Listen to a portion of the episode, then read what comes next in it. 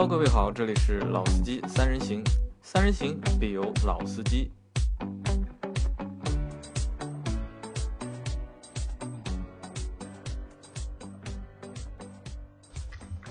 大家好，欢迎收听老司机三人行，我是今天的主持阿 Q。大家好，大家好，我是周老师。大家好，我是杨磊。呃，各位听众大家好啊。对了，杨磊，呃，上一期节目我们录的是大通 D 九零对吧？对。但是我记得好像你在小伙伴的群里面有发过，你去试驾了宝骏七三零。对。啊那么为什么又要买个大通呢？预算要增加一倍嘞。哦，这个事情对吧？对啊。哦，这个事情可能哦，我本来这个事情想说，但是我们之前没有机会说嘛。我上周的时候去试驾了，就是宝骏的七三零，因为之前我一直说嘛，想买一个就是自主品牌的七座的一个车去。对啊，又有你喜欢的二加二加三的这种座位的排列，而且中间一排你也坐过，觉得很不错，蛮舒服的。啊，对的。然后，所以我上周就去试驾了。嗯，我和大家简单说一下我上周去试驾的一个经历啊。因为上周我是上周上周日我去试驾的，上海那天是下暴雨，很大很大的暴雨。那天我被淋成落汤狗，被落汤狗对吧？对。那我去试驾，然后在试驾的路上，我去了浦东的康，应该是康桥吧？哎，不叫康桥，是叫哪？玉桥路那里，就是康桥康桥还是康桥康桥康桥，就康桥基地，就申花基地那里嘛，就很多四 S 店。沪南公路，沪南公路三考场上牌的地方。因为我那天一共去了三家四 S 店，我先去了奥迪，想去看一下就是尾款的。Q 五，然后奥迪四 S 店人不多，就人不是太多，反正销售比顾客多，因为可能下雨的关系嘛。然后我又去了荣威的荣威的四 S 店，看了一下那个 X 五，啊人还蛮多的。然后最后去了就是宝骏，宝骏人多吗？呃，都是人，都是人，就是吓我一跳。我靠，就是我以为我比奔驰人还多。呃，奔驰我那天没去看啊，就反正那天宝骏的人是真的是非常非常的多。玉桥路那边没有奔驰，然后有有有一家有一家卖那个卖 V Class V Class 卖 V Class 对的，威霆的对吧？对，卖威霆的。那天是我反正是试驾的时候要等，然后它是十五分钟，它有一个流程嘛，就是十五分钟一批，就十五分钟一辆车，就是你整个试驾也只能试驾十五分钟。我大概排队将近等了四十分钟不到。就像家看房团一样，一辆小班车一台一台帮你往里面发啊，对的，就是很多人都坐着，都在大家都在等这个，就是等试驾车嘛，因为它可能试驾车不多，而且又是下雨，但是人非常多，所以就是等了很长时间。然后开了一下这个车嘛，开了一下之后，感觉反正怎么说呢？因为我从来没有开过呃这个价位的车，我也没开过就是。自主品牌的车，你老婆有嫌弃你吗？呃，那天倒没有嫌弃，但是多了一个人嫌弃。谁啊？我等会儿和你说。那那天我们去试驾时候，我是我们是四个人，我我老婆我儿子和我丈人和我老丈人。因为我本来我是我的想法是，就是我再多买一台车嘛，因为我那个牌照呃时间快到了嘛。嗯，然后呢，我想把那辆车就是给我老丈人，就是放在我老丈人家里啊，平时也让他开一下，因为我家没地方停嘛，没车位，那可以放在我老丈人家里。那我们就去试驾了。那试驾整体感受呢？其实我也不能说这个车试驾的感受到底是好还是不好。那我觉得肯定和我现在开的这个车是没有什么就是太大的一个可比性嘛，对吧？那但从车的就是内饰啊，从这整个就是车的一个看上去的一个做工啊、质量啊，那我觉得基本上就是对得起它这个十万块钱的这个售价。那我觉得还是相对来说性价比还是有一点的。就如果抛开品牌的话，就是性价比，我觉得这个产品的性价比还是不错的。然后我儿子也觉得非常好，因为他把第二排的座位放平了，呃，因为放不平了，大概放到了大概一个能够平躺的一个角度，四十度、四十五度，放到对一个角度，然后躺在上面打那个王者荣耀啊，觉得很好。他觉得这个车可以，他说爸买了吧，就直接可以开回去了。他今天要坐这个车回去，那我觉得整体来说还不错，就是和我。本身的预想当中的就那个感觉是差不多的，但是我老丈人不太满意。他怎么不满意了？就是反正就是全场就是全程就是一个就是那个扑克脸，就也不叫扑克脸，叫一个叫什么？这个脸反正就是嫌弃脸啊，嫌弃脸就是整场就是嫌弃嫌弃脸，对吧？我要我我和他你要你要试开一下吧，他也不想。那我老婆倒是说要试开一下，我老婆还开了一圈。然后到第二天的时候，那个我就和销售谈了一下嘛，就谈了一下，就是价格啊，就是那个车有有现车，然后价格是但是没有优惠，然后还会强制你购买一些他们的一些服务啊，也不是装潢，他可能要强制你买一个两年的延保，也不是很贵，三千多块。那他说，因为你是买顶配车型的，我们也也蛮贵了，我我们强烈推荐，就是买顶配车型的用户要买这个延保，我们是有指标的。如果你买乞丐版的，我们也不强行你买了。如果你买顶配车型的，对我们来说就是我要就是要劝劝你要买这个就是延保嘛。怕以后东西花的比较多，对吧？我我不懂啊，可能他们会觉得买顶配车型的人可能相对来说就是愿意去花这个钱嘛。那到第二天的时候啊，就是我老丈人发消息给我了，他说你确定啊，真的要买这个车吧？我说基本上百分之八十五就这个车了，如果没有什么别的车我看得中的话，就基本上就这个车，从预算啊到就是功能性上啊都能够满足我目前的这个要求嘛。那他说好像这个车我觉得质量质量不太好，我说你怎么会觉得这个车质量不太好？他和我说他我做司机，我老丈是司机，他说我开车开了四十多年了，对吧？什么车都开过，对吧？进口车也开过，对吧？国产车也开过，反正他脑子里面他觉得国产车一辆比一辆烂，就是没有一辆修得好的国产车，反正越修越坏。这可能这这个是他他和我说的。就，是一些可能说长辈的一些呃已经根深蒂固的一些思维。啊，可能种我觉得可能这个可能是什么呢？就是一些就是老的世界，就是上了年龄，我们父辈的那一代，对。就是他们可能就是开车开的比较早，因为那个时候中国的汽车工业也不怎么好，就和现在是无法比的嘛。不好，啊，可能就是那些就是国产车，就是有着各种各样的问题或者是毛病在那里，让他们有了呃给他们啊就留下了一些就是比较不好的回忆。所以以前不是有个段子说，会开国产车的老司机肯定是一个修车的能手。那所以就是他就对这个东西蛮就是心里蛮膈应的嘛，然后他就不停的在问我这个质量到底怎么样，好还是不好？你你搞清楚了吧？这个车不要买回去之后三天两头要修，然后修不好，对吧？他说，其实我觉得他觉得如果你觉得。他觉得什么呢？他觉得你可以还是考虑一下，就是买一辆就是合资的合资品牌的车。那我想啊，就这个可能是什么？就是我们现在是我们是八零后嘛，对吧？我们是八零头上的，因为阿 Q 是80八零尾尾，对吧？其实对我和周老师来说的话，可能就是我们能能够相对来说比较坦然的接受自主品牌。对，因为我们这两年也看到了一些自主品牌的这些改变，对吧？那个车卖的非常好，肯定是它的产品力啊、它的质量、稳定性啊各方面肯定是有提升的，不然的话它也不会有这个市场的销量。因为市场是检验就是最好的一个方式嘛。那我和阿 Q、老倪或者是周老师，对吧？我们能够坦然的去接受一个就是自主品牌，可能我觉得就是像我父辈那一代人，可能他们对自主品牌的这个偏见还是蛮深的，就是你要去消除它，我觉得可能还比较难一点。蛮难的，嗯，我再岔开个话题，让我想到在两年多前我要福克斯换福克斯 ST 的时候，我的老爸，我的父亲，又跟我来了一句，福克斯 ST 多少钱？我说哦，还好不贵，二十七万，贷个款每个月还个四五千块钱，压力也不大，对吧？啊，侬疯他啦，就是普通话说你疯掉了，你二十七万再买个福克斯，二十七万可以买个帕萨特了，然后我就两个眼睛都盯着他看，我也不说话。我说买帕萨特，我说你开还是我开？他说你开呀，不是蛮有派头、蛮有面子的嘛。我说如果你有驾驶证，我帮你买一台帕萨特，我肯定不会开这个车。这个也是我岔开话题的一个笑话，可能也跟杨磊这个想，这个这个这种情景有一些像，就是我们可能觉得我们喜欢的车型，那父辈觉得这个车有这么些那么一些。可能说不足的一些地方，哪怕国产车你配置再高，哪怕它的钣金、油漆什么看就都很好，我们会怀疑它质量有问题。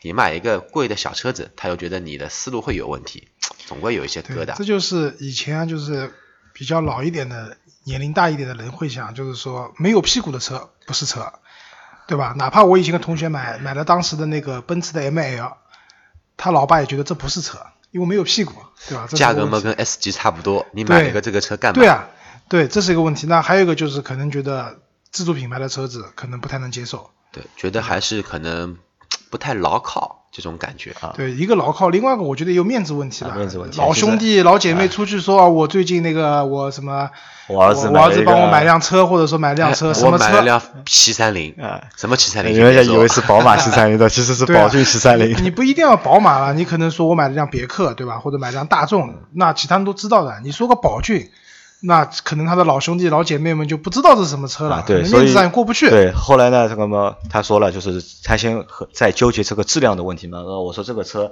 MPV 里面，对吧？它全球啊，不是全球，就全国排名第二。就把我们的节目数据说给他听了。啊，就卖了那么多的，我相信就是还是质量上面是有保证，否则不可能卖那么多嘛。因为同类车还是有嘛，但是没都卖不过他嘛，那肯定是他有他的优点在里面嘛。哈，他觉得质量上面可能说不过我，他就又换了一个话题。他说呢，他觉得这个车太土了。他他觉得呢，就四 S 店里那些四 S 店人很多嘛，那肯定就是那些四 S 店里人都是以外地人啊，或者是相对来说就是嗯，外地人会多一点。就可能说那个比较怎么说呢，就感觉就是符合这一个。呃，阶级的一个人的一个啊，对的，就是他觉得就这个车比较跟你之前买的车的这种感觉又完全不一样不一样啊，他觉得比较土，他说这个车好像有点土，对吧？开这个车就是面子问题啊，对面子问题。你以前他想你以前开的对吧？最低第一台车再怎么样弄一个进口大众，第二台车弄一个宝马又是 BBA，第三个车嘛搞一个 smart 也是奔驰的，第四个车搞一个大奇瑞也怎么样也是一个对吧？豪华品牌，你突然之间。感觉哎，下探的太快了，你是不是生 意公司倒闭了？公司节目做不下去了。就是真的，就是我觉得是你开一辆什么车，或者你换一辆什么车，会引来周边的人很多的一个联想。如果你一下子换了一台好车，哦，他们都会说哦，你发财了，对吧？如果你一下子换了一个差一点的车，可能哦，这小子遭遇挫折了，对吧？那可能这个也是就是像周老师说的一个就是面子的一个问题。所以从这个角度看，你买 D 九零也不解决问题。那至少至少在样子上面，D 九零 D 九零你可以选择一款没有标的中网。就没有 D 九零我可以我可以骗他嘛，我我可以和他说大通是英国品牌嘛，对吧？因为大通本身就是那个英国的一个牌子嘛，对吧？那至少就是 D 九零的这个外观啊。看上去还是比较洋气的，我觉得，就至少来说，这个尺寸和这个外观还是比较洋气的，就能弥补你身高的不足啊。那可能我就考虑一下，对吧？那所以我就发生改变了嘛。我我觉得就是老人家嘛，对，我们还是要就是考虑一下，就是他们的感老年人的一个就是长辈的一个想法嘛。因为可能自己能够接受，但是老年人就是不一定能够接受。那可能我可能换，如果所以大通也在我的一个就是考虑的范围之内吧。但是啊，我有一个事情我要澄清一下，就是最近就是群里面或者是我们的就是那个节目里面，就是有人喷我，可能也不是喷我，就是他呢说我是德粉。杨磊其实呢是这样，就是杨磊谈不上什么粉啊，我我真的是谈不上，就是我其实我是一个就是倾向性，就是对品牌上面倾向性不是太强的一个人。虽然说我我买过进口的大众，买过进口的宝马，对吧？也买过进口的。奔驰，对吧？都是进口的，对吧？但是我现在开的是一辆国产的日本车，大奇瑞啊，国产日本车。然后我，而且我会保证，就是我买的下一辆车，肯定是一个不重复的自主品牌。我肯定我的下一辆车就肯定会是一个自主品牌，所以我不是一个就是德粉啊。讲到自主品牌啊，那个杨老师，我问你个问题啊，就是你去看宝骏的时候。就是这个买这个车的话，车价基本上没什么优惠吧？现在呃没有优惠，但是那像这个车的话，就是可能其他一些附加的费用多嘛，比如说上牌费啊，蛮多的啊。这个你这方面怎么看呢？这个方面，这个方面吧，反正那这个又和我知道这个可能又和就是昨天群里面就是我们的一个小伙伴问的那个问题，我看到了，开那个买 X 五的土豪阿 Q 看到了。啊，我看到，就我你知道昨天差点闹一个笑话，但是我没回，不，昨天差点闹一个，还好我那我看到那条消息后，我在地下车库没有信号，因为我不是我我问了他一个问题嘛，我说你这辆车是在哪里买的，哪个 4S 店？他回了一条是上上上德宝骏，上德宝骏，因为我只看到了宝骏，没有看到上德。但是是在玉桥路店，我就在想，宝骏玉桥路没有店，啊 浦东只有在那个 康桥那里有店。后来再看，他们说叉五，我宝骏有叉五的哦，宝马。然后我没回，我差点就回他，我我差点要回他，我说我上个星期也去宝骏了，人家上牌费只有一千块，不要三千块。那周老师可以哎，周老师帮我们复述一下昨天那个问题，昨天发生的事那个事情，和大家复述一下啊。其实是这样，就是说可能在买车过程中，就是这位小伙伴买车，他支付给店里面有一个三千块钱的上牌费，那可能觉得不太合理啊。就是我个人也觉得三千块钱上牌费蛮偏贵啊，偏贵。宝骏只收一千，对吧？对，因为其实从我自身经验来讲的话，那我也买过挺多车子的，对吧？刚刚杨老师例就是他的买的车子，那其实我买的车不比他少的。那在整个过程中的话，我最贵的一辆车的上牌费是我现在这辆 C 两百，是两千块钱呃，蛮良心的价格。啊，蛮良心的价格，那也是我跟他砍的，对吧？而且那之前的话，上牌费的话从五百到一千不等。那我个人觉得就是说，所有的服务肯定都是有偿的，啊，服务是？有偿的，服务是有嗯偿的，因为上牌啊各方面可能也对会的人来讲，对来说肯定是不是一件难事情。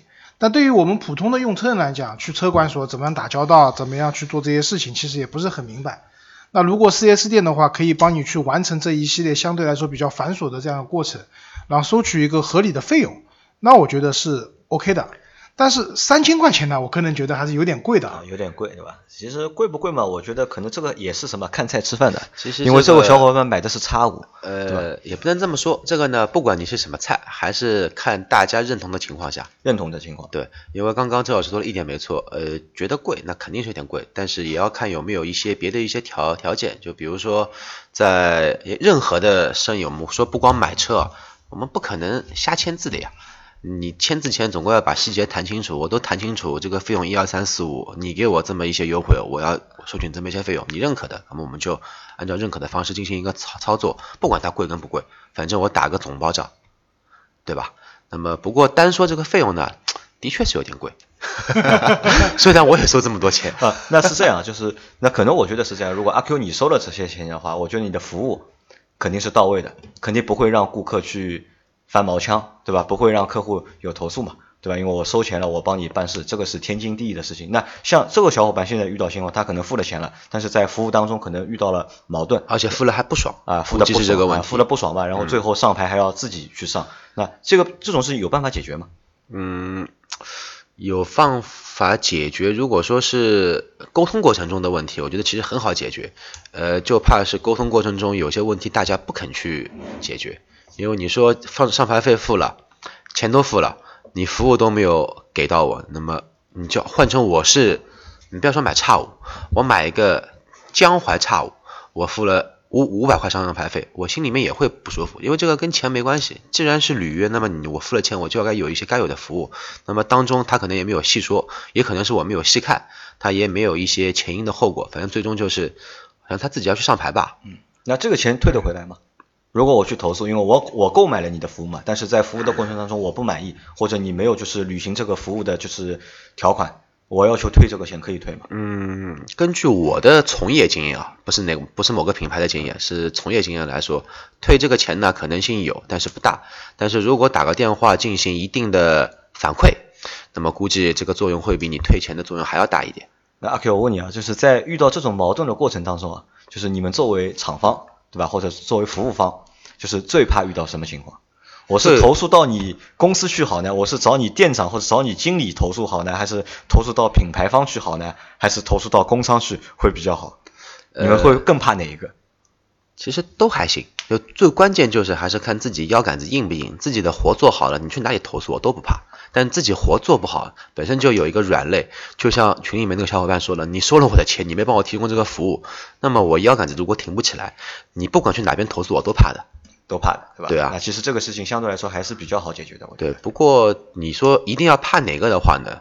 那个厂方跟工商会比较强势一，点。厂方和工商对吧？因为我昨天建议他嘛，就是我说你到工商去举报嘛，就说这家四 S 店乱收费嘛，对吧？然后工商肯定会帮你去处理这个事情的。对，工商会介入的。啊，那我觉得是这样，就是说大家在买车的时候呢，对这些服务基本的这些服务也需要有个了解。那今天正好阿 Q 过来嘛，我们也想听阿 Q 讲讲，就是一辆新车从 4S 店买出来以后到最后上牌，它整个过程是怎么样子的？呃，整个的上牌过程对吧？其实还是蛮简单的。对于我来说啊，呃，首先车子不管你是贷款还是全款的，只要你钱付掉了，它肯定会有个东西叫发票发票啊，和保单，保单，还有你的单证这三样东西。单证是指什么？单证进口车是官帽单，呃国产车是合格证，就这么两大类的一个东西。不管你是进口车还是国产车，你只要拿了这三项东东西，呃，你的城市如果没有什么限制的上牌、上牌限制的，那你直接去车管所拿好你的身份证，就直接可以做办理了。那啊对了这个当中我问一下少一个，应该还要先缴购置税吧？应该。呃，就这一些是基本的一些东西。啊，我问一下，就是说还有一个证叫车辆什么一致性的一个证书，呃，这个是在合格证一套的，这个是一啊套东西是这个。就是单证里面对吧？，在单证里面的。单证里面的这一套东西。然后前面杨磊跟那个老王在边上也说了，还有一个叫购置税申报表。那这个东西呢，按照道理来说，4S 店必须要打给你的，不打给你是没有道理的。就是这个是随车的，就是呃，开发票的时候一起开给你的。那我问一下，就是 其实我们一个正常的一个流程应该是在四 S 店订完车、付完款之后，就是这些证、发票，四 S 店都要给到用户，呃或者给到顾客。可以给到顾客，如果你是自行上牌的话，那必须要自行。上牌嘛，就是对，你不给我，我上不了牌啊，你肯定要给我。那购置税呢？购置税到底是我自己去付还是？你如果是自己去上牌的，那么就是自己付到税务所去。然后上海地区的话是这样的，就是你带好你的购置税申报表、发票的复印件、发票的原件，保单其实在付税的时候是不起作用的，但是你要带好你的单证、单证复印件跟身份证复印件，还有你的最关键的一个东西，最贵的铁皮的那一张单子，带好之后去一个地方叫国税局，地址呢上海市在普陀区的同浦路千阳路，千阳路二百二十号，拿个号排个队，然后付个钱就可以了。付完钱之后呢，大约的我们说排队时间是在一小时左右。如果是本人去付钱的话，一个小时左右。那你拿拿好你的一个完税凭凭证跟完税发票，直接可以去车管所上牌了。但是呢，在付钱的时候，好像现在目前全国都一样，它只收呃拉卡，它只能只拉卡只能拉卡，转账也不行，现金也不行，你只能拉卡，而且拉卡只能拉一张卡。就是上完就缴完购之后，就应该会拿到一张完税的凭证对，。有一个叫完税凭证和一个购置税的一个完税的一个收据，因为购置税没有发票是收据，凭着这一些东西跟他给你的一些材料，再跑去上牌点，或者上海是北是车管所就可以上牌的车吧，呃上牌有两个地方，一个是车管所，就是我们俗称的交警中队，交警中队上海有一考、两考、三考三个地方，分别呢是在我想一下，三考是在三考是在那个康桥，就申花基地边上。二考的话是在二考跟一考，我老是搞搞搞混。反正二考在闵行反正一个在闵行，一个在那个长宁长宁，就这三个地方。哈密路嘛对，哈哈密路不这三个不是地方我哈密瓜路那两个地方我也都去过，去了不要去了。然后你就可以找个地找个人，你不想排队时间比较长的，那你就自己去那个就找一个黄牛，黄牛收费的估计在两百到三百左右，帮你跑一个腿，整个的时间在两到三个小时左右。那在上牌的过程当中要要做哪些事情？好像我记得要拍照，要敲那个拓要拓印那个就是车架号。那这个又有区分了，呃，现在所有的进口车以及国产车应该都是属于免检产品，就是不需要做上检测线的，只有一类车是要需要上检测线，就是你去那个验车点上一个线，拿拉张单子，合格证或者进口货物证明入关或者出厂之后两年没有上牌的车，需要进行上线做一个检查，凭这一张单子才可以去上牌。就是如果说你买到一些库存车，并且库存超过两年的车，那你就需要多花这么一笔费用，多做这么一个手续，费用是六百块钱，六百因为我贴过这个钱。那我问你啊，就是我应该是先办那个就是行车证呃行驶证，对吧？就是我缴完购置税之后，我记得我那时上牌流程是先去办那个行驶证，行驶证和上牌是一起的。是一起的，是一起的你办的上牌的流程就是你的一个呃所有单就证件的一个一个地方，其实同一个地方。你拿好了你缴完税的这一套材料，直接去车管所。你像王刚刚王琦说的，拍照啊、脱钢印啊，针对进口车，它没有这种钢印的拓印，没有照片，那要现场做一个打印。这些弄好之后，你就进窗口，一号、二号、三号、四号、五号，然后送进去，那你就等着打个两盘王王者荣耀，你基本上打一个连续输一个六到七盘排位赛，基本上也也就出来了。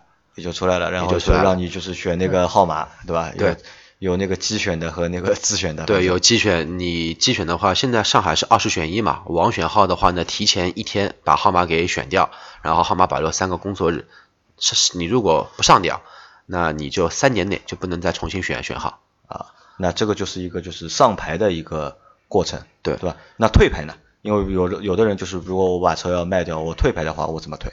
退牌的话，一般来说自己客户个人跑去车管所退，呃，跑去二手车交易市场退牌，好像是没有的。比较少，都是二手车商，都是经纪公司帮你做一个代操作，呃，经纪公司的话会帮你把手续全部都整理齐全，因为你新车上完牌会有几个东西，产权证、完税凭证、行驶证，还有你的一个发票，二手车不是不看你的，呃二手车是不需要看是不需要看牌票的，还有你的身份证的原件，就这四个证件四大证。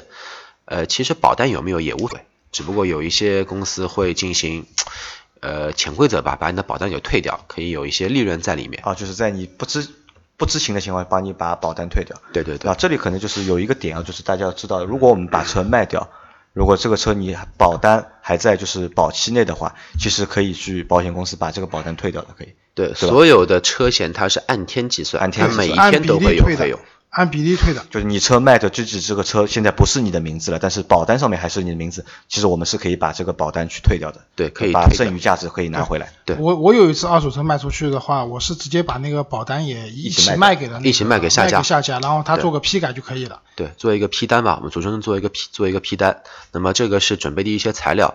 那至于要办那个二手车交易，办退牌、转机也好，过户也好，其实就是车送进去，该填的表格填好，你就那边等着就可以了。材料好了，他们会通知你的。但是二手车的话呢，就不建议自己去办这么一个活。首先，真的里面比较乱，呃，因为都是车虫，都是牛，就是这个氛围就没有这么的健康。你会进去就有点像菜场一样，都是人，而且环境非常的嘈杂。第二的话呢，你会碰到各式各样火气比较大的，我们说办手续的人也好，就工作人员、啊，就是工作人员也好，反正态度不可能不可能会好好对吧不可能会好的。呃，他没把你骂的狗血淋头，算很不错了。那么这种，而且还有一点就是，我们二手车交易很少会呃自己联系到下家自己去买，大多数情况都是有中介。现在有一些什么直拍的网站也是中介，会帮你办这么一个流程在，你自己去浪费个这么一点时间办这个事情，呃，对于我来说，可能说我的时间成本还会比较高一点。对，因为现在基本上二手车买卖的话，作为卖出方的话，他其实退牌这些东西啊，这些费用其实都不是从你头上出的。对，其实他报给你的一个收购价格，就包含了他的一个过户的一个成本的一个价格，对，已经在里面了。所以就是说，即使你自己去退，你也是拿到这么多钱。所以我同意阿 Q 讲的，就是退牌的话，还是交给一些相应的公司去做吧。对你二手车交易自己没必要去，反正人人家一样挣你钱，你何必自己还要再跑一次呢？你就为了防止别人拿你的证件。如如果说有一些呃小伙伴证件比较敏感，是有身份有地位的人，你可以盯着他，因为真正身份证需要用的时间应该不超过五分钟。机器上刷一下，排个队就 OK 了。你拿好你的身份证，你可以回家去睡觉，打你的游戏去了。那如果说你放心的，呃，中介也是靠谱的，那就随便他去吧。嗯，对，那其实基本上身份证留给他们四到五天吧。就那其实听阿 Q 这样说的话，其实从购去缴购置税和去自己上牌，应该理论上也不是一件非常麻烦的事情。呃，对，对于我来说是一个非常熟练的一个流程。啊，这个是你的工作，也是你工作的一部分吧，对吧？其实不是我工作的一部分，不是你工作的一部分啊。好，你阿 Q 阿 Q 是不愿意赚这个钱的，对吧？不是我我不愿意去跑这个活，其实是真的真真的是比较累的。因为我看很多比较累这种 4S 店，他们即使接了就是客户的这个单案，也是在发给黄牛，对吧？让黄牛去跑去操作。对，有，因为 4S 店一般是有自己的上牌员，但是也有上牌员是因为可能说，比如说举个例子，你的宝骏，宝骏如果说它全部车卖上海的话，你一个月要上多少牌？啊，基本上不可能上上海吧？嗯，就举个这么一个例子嘛，那你看到宝骏七三零一个月他们卖一百五十台车，我平摊到每一天，一天要上三台，三台台车啊，五台，一天上五五台车，那五台车我就要跑这么多流程，还要等五台车的时间，其实是蛮累的，是蛮累的啊。是蛮累的。对，所以我觉得就是这些服务呢，就收取一定费用还是合理的，因为确实帮你节省时间了。就像当时我付了上牌费以后，我是可以人车不去的，直接那个那个经销商那边帮我把它全部搞定对。，这这也是收这三千块的一个话术，也是一个卖点。对，那所以但当然了，还是那句话，就是说呃价格合理的，那我们可以接受，对吧？如果说价格确实超过你不合理的，那你在当初买车的时候，其实就可以提出就。应该提出可能也不是当初提出不提出问题，因为很多人第一次买车嘛，他其实也不懂嘛，可能就是他在和销售谈的，因为买车的时候大家都很开心嘛，对吧？买的时候因为我要买一个车，其实都很开心，对吧？可能是你多收我两千块、三千块，我也没这么觉得，但可能回去一说，被朋友一说呢，呃，他觉得哦这个钱可能啊付多了，对也有这样的可能对吧？这种情况我觉得也蛮多的。对吧？那好，反正这一期节目呢，就是阿 Q 和我们简单说了一下，就是一个是自己去上牌啊，缴购置税的一个流程。那我觉得如果大家没有听明白或者听的当中有问题的话，也可以在群里面或者是找阿 Q，就是在群里面找阿 Q 嘛，让阿 Q 就是帮大家去回答这个问题。如果嫌麻烦的话，我教大家一个更简单的一个方式。如果你在上海的话，你可以拨打幺二三四五上海市民热线，就是这个热线能够帮你回答任何和民你想生相关的对你想知道的东西，就都可以在上面找到答案。对，因为昨天我就让那个小伙伴去打那个电话嘛，然后那个小伙伴说就是很 OK，然后打了一个电话之后就把他要知道的所有的事情都知道了，地址在哪里，流程怎么样，什么时间可以办，他就都搞清楚了。对，好，节目最后也召那个号召大家可以投票一下，我们的杨老师到底是买宝骏七三零还是买大通 D 九零？听到这期节目的可以在群里面，呃，如果选择买七三零可以留言一个七吧，如果买 D 九零可以留言一个九七九嘛，那我可以，也比对我们我们可以做做一个那个嘛，我可以做一个投票嘛，哎到时候在微信上面做一个投票，就是可以听听大家的意见。如果大家对七三零感兴趣，那我就去买一台七三零；如果大家对 D 九零感兴趣，那我去买一台 D 九零。，然后我会让我们的杨老板把他的领照单呃拍给我，我们呢也做一个小视频拍给我，放在我这边，然后我帮他做一个妥善的保管妥。善保管的，然后我们再去做一次，就是自己独立去缴购置税和上牌的这个流程的视频。对，做一个视频，然后还可以做以后的一个，对吧？比如说六个人啊、五个人啊，做一个旅游的一个专题也可以。对，好吧，那这期节目就到这里，感谢大家的收听。好，谢谢大家，再见。谢谢大家，再见。